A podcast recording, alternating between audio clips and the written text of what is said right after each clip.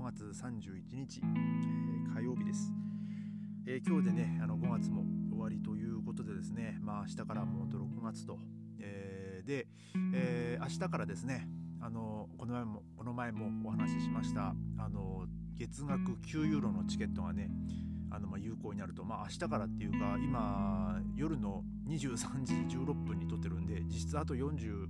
分後ですか、えー、からそのチケットが有効ということになるんですけども、え、僕はねあの携帯のあのベーファーゲーのアプリで買いました。あの、まあ、ベルリンの交通局のアプリですね。でそれにもですねもうドイツ全国で有効っていうふうに書いてまして。で、まあ、まあ、このポッドキャストも喋ったかな、その会社のね、あのまあ、職場の人もね、あのアプリで買ったっつってて、まあ、の紙で買ったら、まあ、の落とすかもしれないしっていうね、えー、なくしちゃったらもったいないから、まあ、ただ携帯だとねそのデータとして残ってるんであのまあ携帯の電池が切れなければね、まあ、問題ないでしょうっていうあれなんですけど、まあ、まあ確かにそうだなっていうのもあってね、まあ、僕も携帯のアプリでね一応買いまして、まあ、明日から使えるということでですね、まあ、明日からはですね多分電車もね人は増えるんじゃないかなっていう感じですね。で、えー、車の量はね多分まあちょっと少なくなるであろうと。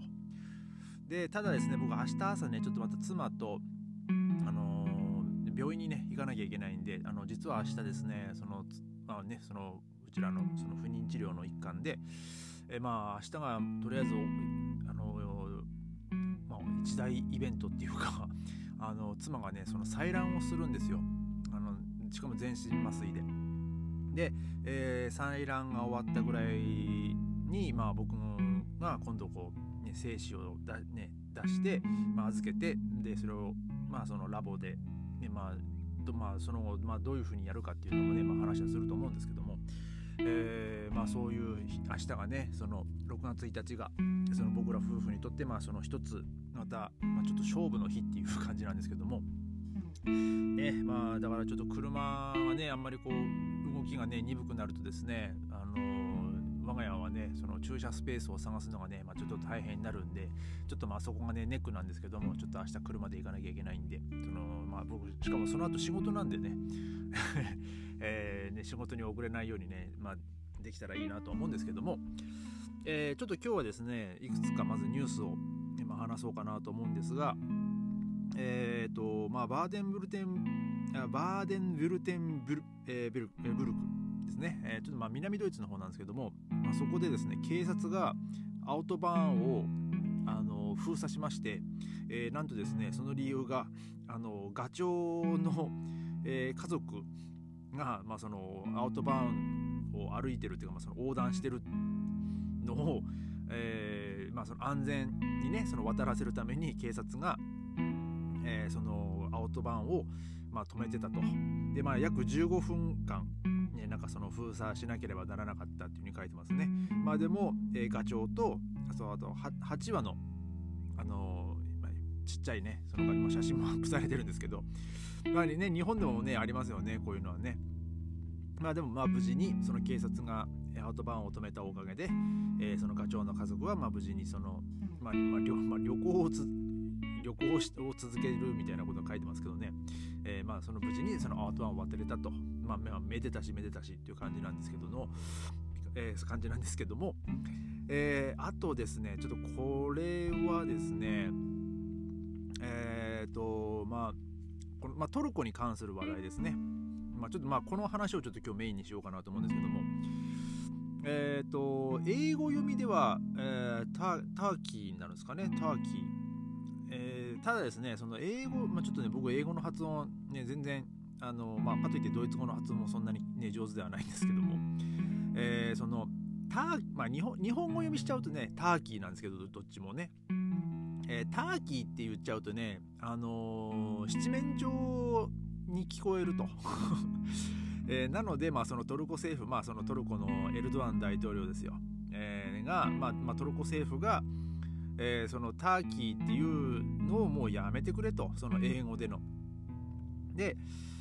うん、これはですね、ただ僕ちょっとこれ疑問なのは、英語にはあのウムラウトっていうのがないんですよね基本的には。えーまあ、ウムラウトっていうのは、まあ、ドイツ語にも、まあ、ドイツ語にもあってですねその U の上にこう点々がついてるで、まあ、例えば他のやつだったら A の上に点々 O の上に点々まあるんですけども、えー、そのタ,、え、ターキーではなくトゥトゥルキエと、えー、言ってほしいとトルコのことをもう七面鳥と一緒にするなみたいなね えー、ことがねを、まあ、まあ言ってたらしいんです。まあそれはね長年こうちょっと議論をされてたらしいんですけども、えー、だからこれからは、まあ、そのなんかトルコで作られてるものももうあれらしいですね。そのメイドイン、えー、トゥルキエと書かれてるみたいです。えっとまあスペルで言うと T U のウムラウト、えー、の U の点々。で R K I Y E ですね、えー、チュルキエっていうふうに、まあ、表記しろ、まあ、言ってくれと。まあ、これ、でも、英語での、まず、アウフ・イングリッシュ、ニシミア、トゥ、えー、ターキー配線。だから、英語で、そのターキーっていうのはやめてくれって言ってるんですけども、でも、このウムラウトって英語じゃないですからね。そこを、あのー、仮に英語圏の人たちが、いや、これなんて読むんだよっていう、ね、感じになりかねないんじゃないかなっていう気はしないでもないですね。えー、でまあちょっとねこのコメント欄を見るとですね、まあ、結構ね、まあ、どっちでもよくねみたいな え、書いてる人もいますしまあ、あの今その、えーと、フィンランドとスウェーデンがねその NATO に加盟するのを、まあ、トルコが反対してるっていうねあの事情があるじゃないですか。えー、なのでですねそこのコメントにもあるんですけども、えー、だったらあのトルコあの、まあ、そのトルコ政府はフィンランドとスウェーデンの NATO の加盟を承認しろと、えー、そうしたら私はあのトルコのことをトルキエとあの呼んでやるみたいなね。そんな感じで書いてましたけどもね。まあでも結構ですねえっ、ー、とこれそんなに重要なのみたいなね、まあ、書いてる、まあどまあ、これはコメントもドイツ人とかですかね。まあでも、まあ、ドイツもね、ほんとトルコの人いっぱい住んでるんで、まあ、ベルリンなんかも本当に多いですから、ね、まあ、でも、その人たちは、ね、そこまでその英語、英語も堪能なのかっていうと、まあ、ちょっとね、そこもま疑問なんですけども、その英語の、ターキー英語で言うその七面鳥とねその混同してるっていうねその問題に直面してるかって言ったら、まあ、僕はそこまで直面してないんじゃないかなっていう気はするんですけどもまあただその、まあ、国際的になんですかねそのそのトルコを七面鳥というのまあそのイコールにするなみたいなね、えー、そういうあれだと思うんですけどもまあ果たしてこれがねどうなるかっていう感じですかね、まあ、これはもう本当に、まあ、国際的にまあ認められるのかまあどうなのかまあそれはね誰が決めるのかっていうのはまあちょっと僕は分かんないですけども、えー、まあそういうふうにまあトルコ政府はまあまあ発表してるみたいですね、まあ、その国際機関に正式に呼びかけたというふうに書いてますね。で確かですね僕がドイツ来てすぐぐらいにあのオーストリアっていう国が、ね、ありますよね。あのドイツの下に下ですけど。あのその時当時はですねアウ,、えー、アウストリアって呼ばれてたような気がするんですよね。で結構パッと見ですねオーストラリアとオーストリアって、まあ、日本でも、あのー、まあ、言い間違えをする場合もまあね時々あると思うんですけども。そのやっぱこうスペルで見るとですねあのまあ人間って面白いことにそのあの文字文字がこう並んでてその文字の頭とそのいくつか飛ばしのあの文なんなんですかその単単語とかまあ日本だったらひらがなとかですけどえその字を見てその言葉を読んでるらしいんですよだからそのとところどころその文字の順番を入れ替えてもなんか無意識に読めちゃうらしいんですよね。で、えー、その昔もうと1 5 6年ぐらい前ですけどあのオース、えー、アウストラリア、まあ、ドイツ語だったらアウストラリアで当時の、えー、アウストリアですね。だから結構その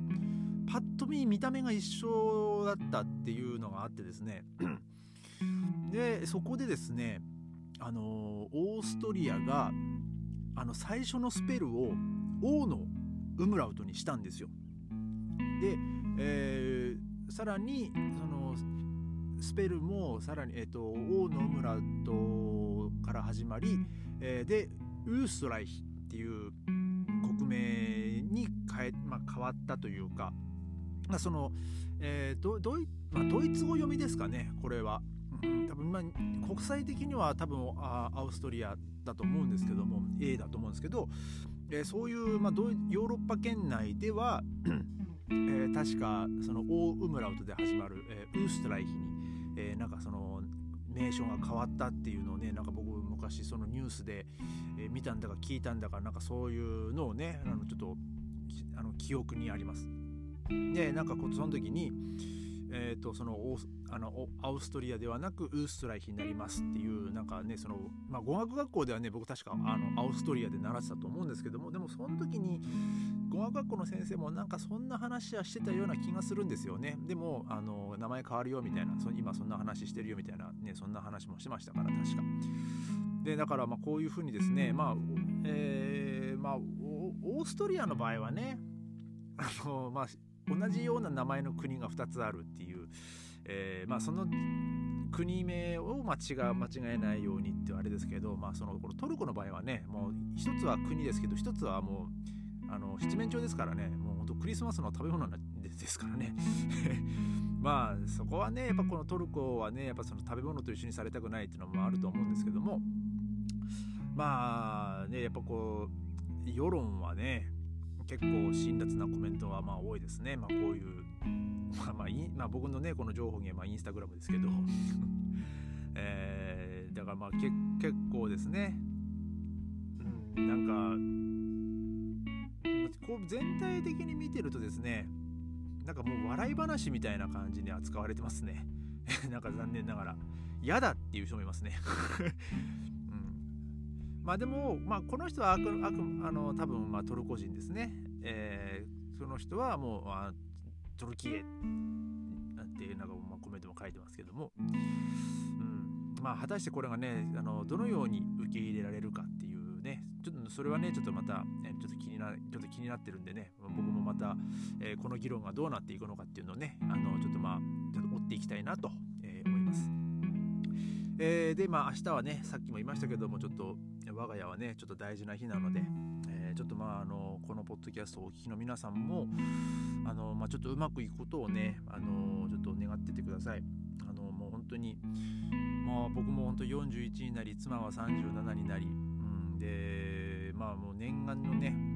あのまあ子供ができる、まあ、チャンスなので、うん、まあとりあえずねあの、まあ、1回でね1人生まれ生まれてくれれば、まあ、それはそれでね、あのー、ありがたいことですし、まあ、本当はね僕妻とも喋ってましたけど3人ぐらいは子供が欲しいねっていう話は前してたんでねその3人でできればねそれはそれで本当万々歳ですし、うん、まあ本当1人でも、えー、まあ双子でもね本当にまあ別にもう3つ子でもいいんですよ。もう本当正直。あの、まあ、とりあえず元気にねあの子供がね、まあ、生まれてくるっていうこともそうですけどまずはあのうまくねそのその妻のね採卵のあの手術が終わってでまあそのまあまあ、その僕のね精子とうまくこう、えーまあ、受精して、まあ、そこからさらにこう着床してっていう、まあ、いろんな結構ねそのいろんなこう段階があるんですけども、えー、その段階もねなかなかこうハードルが高いものがあったり、まあ、もちろんそのリスクもいろいろある